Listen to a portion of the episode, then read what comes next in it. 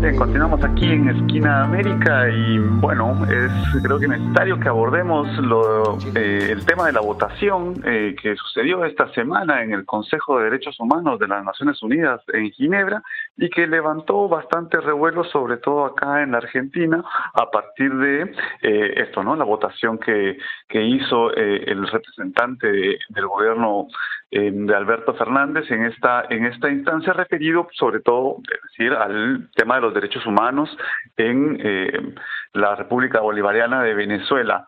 Eh, Madalí, ¿qué fue qué fue lo que sucedió? Sí, así es, Carlos, como estaba recién planteando, ¿no? Fue el tema de debate toda la semana, eh, al menos digamos en lo que tiene que ver con política exterior, con el posicionamiento de la Argentina, ¿no? Bueno, eh, la carta eh, de Alicia Castro renunciando a su a su cargo como embajadora en Rusia, digamos a raíz de, de estas decisiones, diferentes eh, expresiones por parte de distintos distintos grupos al interior del frente de todos, distintas organizaciones y demás. Eh, por eso, bueno, ¿no? Generó como como mucho mucho debate, mucha discusión y nos parecía importante, bueno, poder hacer un abordaje de esta temática y también, bueno, no explicitando un poco más toda esta información que es, digamos, bastante bastante confusa en tanto que todos los mecanismos de las Naciones Unidas, las votaciones, las resoluciones, las resoluciones, los informes, digamos, eh, eh, tienen su, su complejidad, así que nos parecía, Carlos, eh, que era importante poder poder hacer un abordaje, ¿no? También, por ejemplo, hubo una presentación al gobierno de Alberto Fernández, de donde eh, 500 personalidades de diferentes de diferentes países de América Latina, de nuestra América, representantes del diario bolivariano, de la unidad regional, también le plantearon a Alberto Fernández que eh, consideraban que esta esta decisión, la, la decisión de la Cancillería había sido un error, había sido una equivocación eh, y que este, apoyando, digamos, al gobierno y apoyando también un montón de gestos que ahora vamos a repasar algunos, pero mm. gestos que, que, ha hecho que ha hecho el gobierno en esta en esta línea de integración regional, bueno, de alguna manera se contradice con esta decisión que estábamos mencionando, ¿no? Entonces, mm. eh, bueno, nos parecía importante un poco poder entender qué fue lo que se votó, como vos decías bien, ¿no? Esto se votó el martes pasado eh, durante el 45 periodo de sesiones del Consejo de Derechos Humanos de la ONU en Ginebra. Se aprobaron dos resoluciones, ¿no? Esto también es importante tener en cuenta, referida a la situación de los derechos humanos en Venezuela, ¿no? Eh, una de estas resoluciones eh, fue presentada eh, por Irán, por Siria, por Turquía y por Venezuela, obviamente, un proyecto de resolución en donde eh, lo que lo que se planteaba en esta resolución justamente era fortalecer todas las instancias de cooperación, de colaboración y asistencia técnica en el campo de los derechos humanos en la República Bolivariana de Venezuela, ¿no? Esto tiene que ver con aceptar, digamos, los informes de la alta comisionada Michelle Bachelet, eh, que viene trabajando en esta instancia, que ya hace un tiempo que viene presentando informes y, y, y, y lo que es importante aquí es que el gobierno de Nicolás Maduro, digamos, está trabajando colaborativamente, se lo ha dicho, lo ha expresado en, en, en la sesión de la ONU de la semana anterior, ¿no? Está mm. con una con una postura de apertura hacia este este espacio eh, para poder trabajar de manera conjunta, ¿no? Eh, claro. Y esta resolución, si si una la ley, digamos, eh, encuentra toda esta cooperación, esta colaboración por parte del gobierno gobierno venezolano y esta apertura a, al diálogo, a encontrar, a encontrar soluciones pacíficas, ¿no? A, eh, a trabajar de manera coordinada también con la oposición en Venezuela, ¿no? Recordemos que el 6 de diciembre se van a celebrar las elecciones parlamentarias y Venezuela viene con una actitud, digamos, de apertura para poder hacer un abordaje de este proceso electoral de la manera más transparente y de la manera más acordada posible, ¿no? Para que sean elecciones legitimadas también y que después tampoco se cuestionen eh, como, como ha sucedido con, con la elección presidencial y demás, que bueno, es el tema que eh, siempre, siempre aquí abordamos en, en Esquina América, ¿no? Pero digamos, que lo que hay que reconocer es que aparte de eso hay una cultura democrática en Venezuela, eh, se han, ha, habido muchísimas elecciones durante todo el periodo del gobierno chavista, del socialismo del siglo XXI, y la verdad es que desde, desde and de esta instancia, de este gobierno popular, digamos, siempre defendieron las instancias democráticas, con lo cual eh, esto también se expresa en esta resolución, donde también se expresa que, eh, digamos, no se tienen que aceptar acciones unilaterales por parte de quienes eh, están azotando, digamos, que están avasallando a Venezuela, Estados Unidos, con todas sus, sus avanzadas, con los bloqueos económicos, la guerra mm. económica, los intentos de militarización, digamos, ¿no? Eh, sobre Venezuela, que todo el tiempo desde el gobierno se está, desde el gobierno bolivariano se está denunciando, y también hay un, hay un reconocimiento de eso y hay un reconocimiento, ¿no? En la resolución, hablando de la resolución, eh, a Michelle Bachelet que también, digamos, ha condenado estas instancias, con lo cual es una, es una es una resolución que va para adelante en esta en esta instancia. Aquí en esta en esta resolución aprobada por 14 votos a favor, 7 en contra y 26 abstenciones y de los asientos, de los lugares, de las sillas que ocupan, ¿no? Como se dice en el marco de estos eh, organismos internacionales, las sillas que ocupa cada uno de los países, eh, en lo que tiene que ver con América Latina y el Caribe, votó favorablemente el gobierno de México, ¿no? Y la Argentina en esta resolución se abstiene. Esto es lo primero que también es cuestionado por todo, por todos estos, por estas organizaciones y referentes que estábamos mencionando al principio. Pero ¿qué pasa, digamos? No mm. solamente se vota esta resolución en este marco de las sesiones número 45, sino que también se vota otra resolución que es la que genera mayores controversias, ¿no? Esta, esta otra resolución llamada Situaciones de Derechos Humanos que requieren la atención del Consejo, eh, del Consejo de Derechos Humanos de la ONU, claramente. También, digamos, eh, bueno, eh, tuvo, tuvo 22 votos a favor, 22 abstenciones y 3 en contra. Eh, fue, digamos, de los países de América Latina que presentaron esta, esta, esta este proyecto de resolución, están los países que conforman el Grupo de Lima. Recordemos que el Grupo de Lima es un grupo que fue creado en el año 2017 para atender a las problemáticas de Venezuela, digamos, ¿no? Y que siempre tienen una posición contraria al gobierno de Maduro y que trabaja particularmente con los Estados Unidos. Argentina vota esta, esta resolución junto con los otros países eh, del Grupo de Lima eh, y bueno, la respuesta por parte del gobierno eh, bolivariano, del gobierno de Venezuela, fue que esta, esta resolución es un arma, digamos, política para seguir fomentando la injerencia en, en Venezuela, ¿no? ¿Por qué? Porque esta, la particularidad, digamos, que esto quizás es lo que no se explica tanto, hmm. eh, es que eh, esta resolución toma dos informes o dos trabajos o dos eh, mecanismos que están abordando el tema de los derechos humanos en Venezuela. Por un lado, el trabajo de Michelle Bachelet, que la otra resolución, como estábamos diciendo recién, también lo toma en consideración y acuerda trabajar eh, permanentemente con esta con esta um, oficina, digamos, y, dándole toda la información judicial que eh, eh, requiera esta oficina. ¿no? Esto, por un lado, esta segunda resolución toma el trabajo de la alta comisionada de los derechos humanos, pero además lo grave, digamos, de esta resolución es que toma un informe eh, que justamente ya hemos abordado aquí en Esquina América hace un par de semanas atrás, que se llama, que lo hizo una, misión independiente, que es eh, por la determinación de los hechos sobre la República Bolivariana de Venezuela. Esta misión, digamos, esta misión independiente.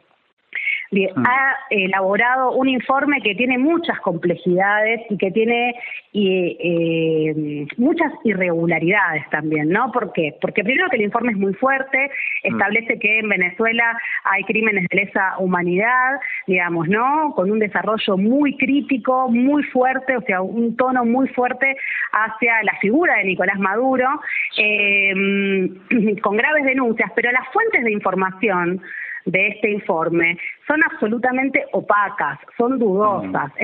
estas tres personas, se designaron tres personas para que, que, que, realicen este informe.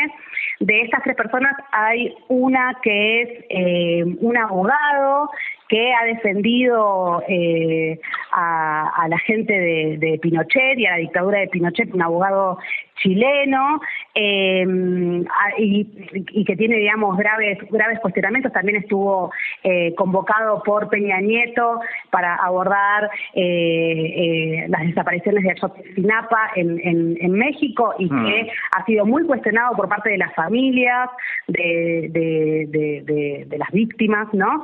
entonces, digamos, ya de por sí, quienes están a cargo de esta comisión o de esta misión tienen, tienen sus irregularidades. No solo eso, sino contratan a 13 personas que están instaladas en Panamá, tercerizan el trabajo y no se sabe la idoneidad ni quiénes son estas personas que contrataron para hacer estas investigaciones, ¿no? Eh, por otro lado, esta comisión nunca estuvo en Venezuela, nunca se trasladó a Venezuela, ¿no? O sea, no tuvo información de primera mano. ¿De dónde sacó la información para poder determinar estas conclusiones tan tan eh, concluyentes o aberrantes? Tan contundentes, ¿no? tan contundentes, ahí está esa de la palabra, Carlos, gracias. eh, bueno, justamente de dónde sale esa información, y lo dicen aparte del informe, ¿no? Eh, de Twitter, de Instagram, de las redes sociales, ¿no? Información, los mencionan como información de dominio público, cuando sabemos que el lenguaje de las redes sociales, las fake news y todo lo que sucede ahí no puede ser tomado como una prueba contundente, como vos bien decías recién, ¿no? Eh, y esta es la información, de dónde surge esta información y de dónde pueden hacer sus, sus conclusiones, ¿no? Entonces, eh, me parece que, bueno, es importante tener en cuenta esto, o sea, esta segunda resolución hmm. eh, toma digamos, menciona a los informes de Bachelet, pero sobre todo, y leyéndola, quien, la, quien se toma el rato, digamos, de leerla, te das mm. cuenta que eh, toda la información surge principalmente de este informe, este segundo informe que estamos mencionando, que es tan opaco, tan dudoso, tan irregular y que no se sabe muy bien eh, eh, de dónde sale, ¿no? Todo esto tenemos nuestras hipótesis, claramente, pero bueno, eh, por un lado esto, ¿no? Y, y también, digamos, ¿no? Otras cuestiones vinculadas a esta segunda resolución, tiene que ver, digamos, más allá de, todo el, el, tono tan fuerte, ¿no? Planteando esto de los crímenes de lesa humanidad. Eh, además de esto, digamos, algo que es, eh, quizás pasa como un detalle, pero que está, ¿no? Es que eh, se exhorta a los partidos de la República Bolivariana de Venezuela que pongan en marcha el proceso que posibilite elecciones presidenciales y parlamentarias libres, limpias y creíbles, ¿no? Entonces aquí también se está haciendo un cuestionamiento, se sigue con este cuestionamiento a lo que fueron las elecciones presidenciales en donde ganó Nicolás Maduro y que luego de haber asumido fue desconocido por gran parte de la comunidad internacional, reconociendo a Guaidó como un presidente interino ad hoc que no sabemos muy bien qué presidencia está implementando, ¿no? Pero eh, eh, justamente este detalle está, está demostrando una vez más que posiblemente este informe sirva para desconocer, y esta resolución principalmente, hmm. firma para desconocer las elecciones que se vienen el 6 de diciembre, que como decíamos hace un rato, eh, digamos, son elecciones parlamentarias, no presidenciales, y es Venezuela la que decide cuándo llevar adelante elecciones presidenciales, referéndum, y si uno analiza la historia, digamos, democrática de estos últimos años, yo no sé, Carlos, si vos te acordás bien, fueron 14, 15 elecciones, en donde fueron ganadas, creo que excepto por una, por siempre por eh, por el, el, el, partido, digamos, de, Chávez y, bueno, Maduro en estos momentos, ¿no? Eh, pero digo, hay, hay una tradición democrática que es muy fuerte y hay una mm, hay principios internacionales de no injerencia y de autodeterminación de los pueblos que tienen que ser respetados. ¿no? Venezuela es quien tiene que llevar adelante el proceso electoral según la Constitución y las normas eh, venezolanas, ¿no? Eh, y que obviamente están, como decíamos antes, en la resolución anterior, en la primera de acuerdo a las normas constitucionales de Venezuela y también eh, internacionales con la apertura para que vengan observadores, eh, observadoras y todos los mecanismos que se puedan dar para poder legitimar y garantizar estas elecciones que se viven. Entonces, bueno, ¿no? Son cuestiones que son muy finas quizás para leer con, con mucho con mucho detenimiento y bueno, la votación, digamos, por parte del gobierno argentino, de la Cancillería, eh, ha sido eh, entendida como un error, como una equivocación, como algo contradictorio a otras a otros gestos que se han venido teniendo desde el gobierno nacional y que también es importante digamos marcar no este es es es, importante eh, marcar que bueno justamente esto ha sido una decisión podríamos catalogarla infeliz, una equivocación, un error eh, por parte de nuestro país.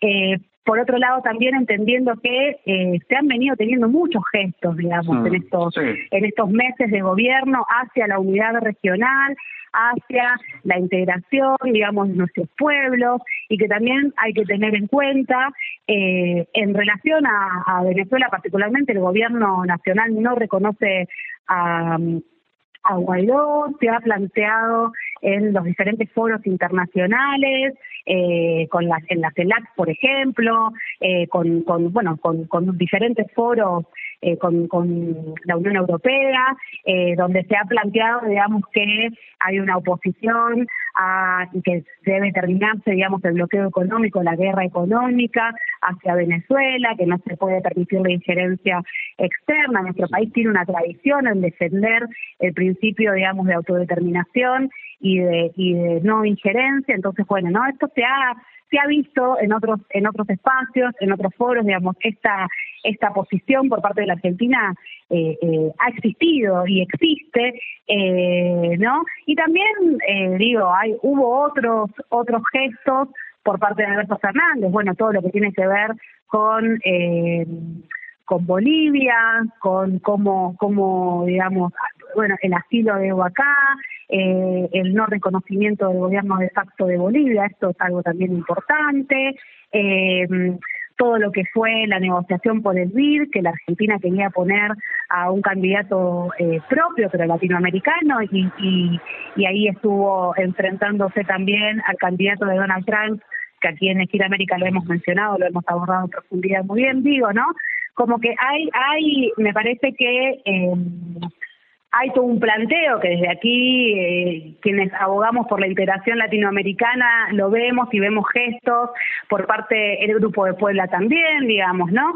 Eh, por parte del gobierno, pero claramente en este caso eh, fue, fue muy cuestionado porque esta, esta votación eh, fue fue contradictoria, al menos con todos estos planteos que estamos haciendo. Ahora, bueno, veremos cómo esto se resuelve y cómo se va se va dando para adelante este tipo este tipo de temas, ¿no, Carlos? Sí, yo la verdad que me llama la atención eh, como de todas las cosas que venís señalando, ¿no? El tema esto del informe, ¿no? La inclusión del informe de esta comisión independiente que incluso en, eh, en la abstención de, de, México, por ejemplo, a esta segunda resolución, eh, lo incluye en su declaración. Señala que eh, eh, quienes han redactado esta resolución han incluido este informe de la misión independiente y eh, señala ahí mismo en su declaración el representante de México ante el Consejo de Derechos Humanos que es un amplio informe con consideraciones relevantes, pero que no ha podido ser eh, analizado con rigor. Y seguramente tiene que ver con, con, que chequeado exactamente. Eh, que, lo que dice este informe y dice eh, que asimismo este informe llega a conclusiones que van más allá del mandato que le fue asignado eh, y también plantea que la resolución eh, la que vota el Grupo de Lima y en la cual se incluyó Argentina, eh, que esta resolución plantea también la extensión de un mandato por dos años de esta eh, misión independiente que también ya no se ajusta a la práctica habitual del Consejo, eh, que es de extender anualmente estas, estas, eh, este tipo de misiones independientes, claro, y que esto, por supuesto, que dificulta la valoración integral de los progresos alcanzados y que puedan alcanzarse con el Estado de Venezuela. Entonces, descalifica, ¿no? Ahí eh, este informe por considerarlo irregular.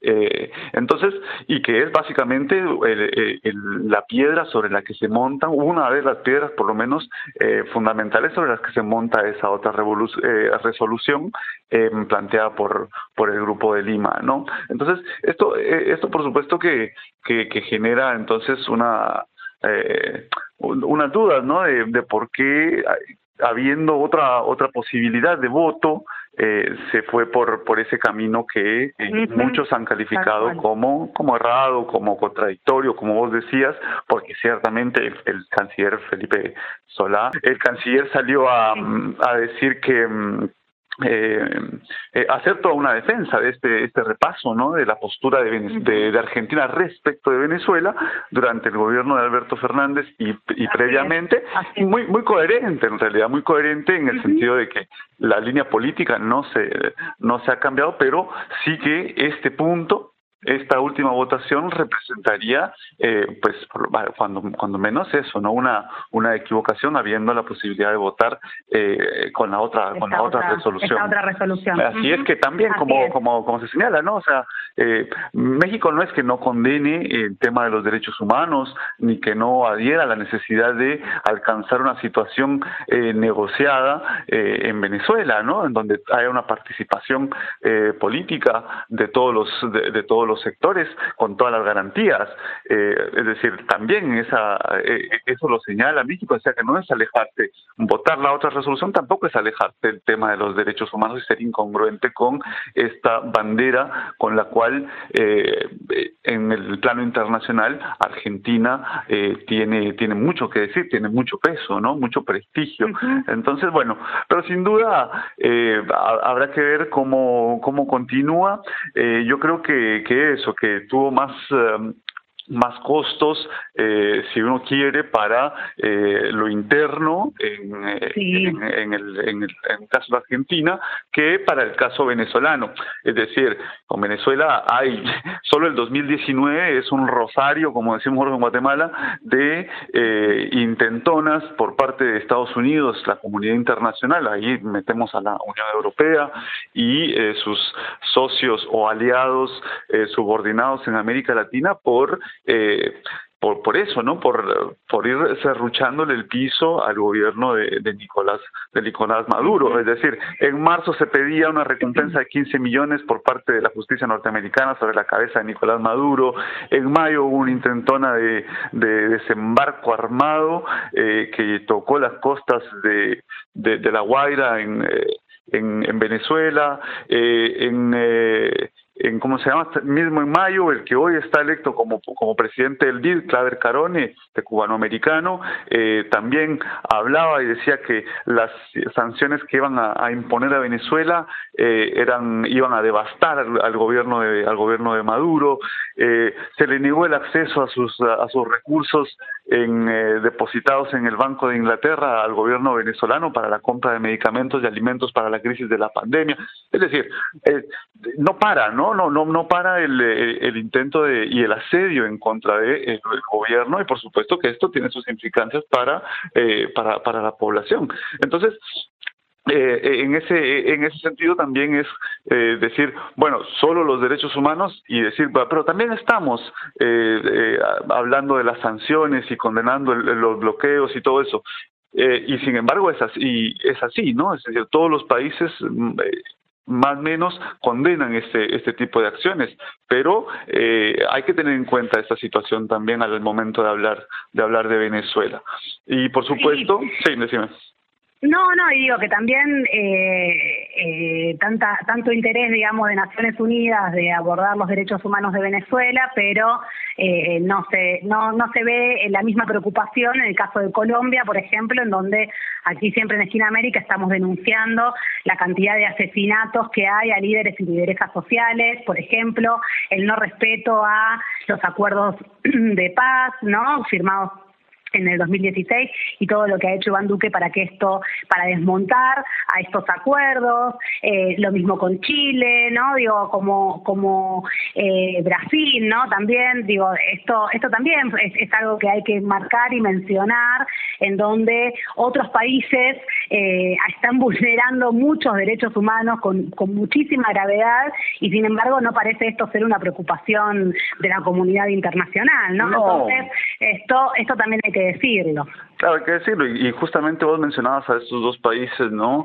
A, Colombia y a Brasil, que esta, esta, esta semana misma, junto con la noticia de eh, la votación, aparecía eso, ¿no? La noticia de que Craig Faller, el comandante del Comando Sur, ¿no? El, Ajá. el ala militar que, que, que, opera acá en América Latina para las Fuerzas Armadas norteamericanas, señalaba eso, ¿no? Que, que la, la, la, sus socios estratégicos en materia de seguridad y, y, de, y de democratización de la región eran precisamente estos dos, mientras señalaba que eh, el intento por derrocar a Nicolás Maduro eh, estaba funcionando y que estaba teniendo sus frutos y que estaban constantemente planificando, estas eran declaraciones eh, del comandante del Comando Sur y del jefe del Comando Sur y de la embajadora eh, o de la encargada eh, civil de, de, este Comando Sur, la embajadora Manes,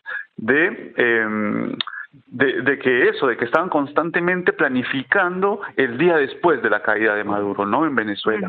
Entonces, es, eh, eh, es muy alevosa esta intencionalidad por eh, derrocar al gobierno. Y por supuesto que lo hacen en este marco también, un poco por ampliar las cosas, de disputa ¿no? de la región, de esta eh, pugna que se viene dando en eh, el reordenamiento internacional, en donde eh, ven profundamente preocupante los Estados Unidos la presencia rusa, la presencia china y, por supuesto, la presencia iraní. El, el jefe del Comando Sur lo señalaba, ¿no? ¿Dónde está? Decía en esta, en esta conferencia de prensa, en esta eh, seminario que estaba dando. ¿Dónde está eh, el fuerte de la, del sostenimiento en el poder de Nicolás Maduro? Bueno, está en Cuba, está en China, está en Rusia y está en Irán. Están en factores externos. Entonces hay un discurso muy fuerte de esto, ¿no? De desprestigiar actores que eh, han tenido un crecimiento en, en, en las relaciones económicas, en las relaciones culturales y también, por supuesto, políticas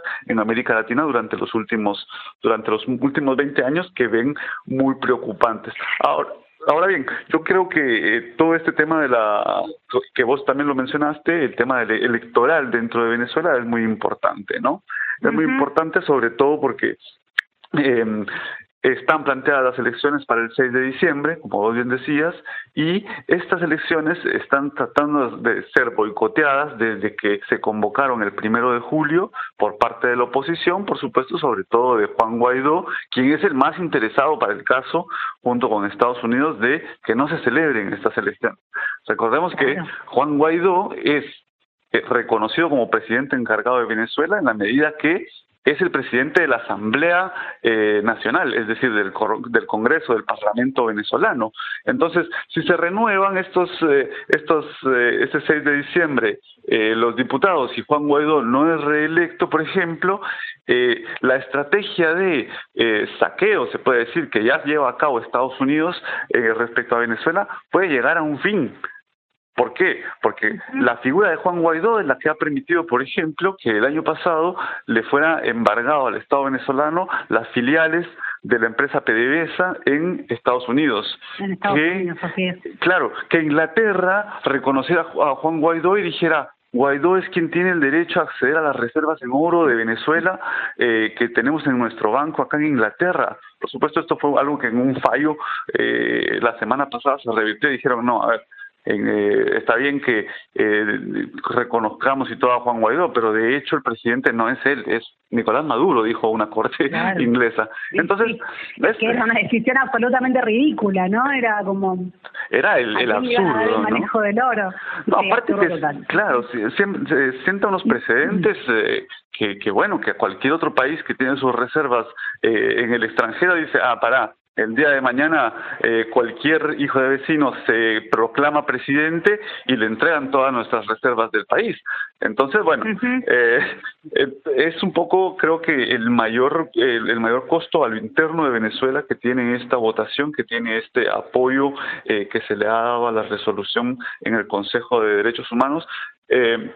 Que porque es difícil no pretender eh, ver hacia adelante y decir bueno esta resolución abona a que haya una intervención militar es más complejo podría ser pero yo creo que en lo inmediato eh, abona el discurso de en Venezuela claro. claro en Venezuela los derechos humanos son un tema y cómo van a haber elecciones en este sentido que es lo que plantea por ejemplo la Unión Europea que, la, que pide que se aplacen estas elecciones, que les den seis meses más para planificar. A ver, unas elecciones a las que Maduro eh, personalmente invitó a las Naciones Unidas y a la Unión Europea a ser observadores para que eh, para que se lleven adelante con la mayor transparencia, que ha hecho gestos como el indulto a, eh, a, presos políticos y a exiliados, en donde hay parte de la oposición.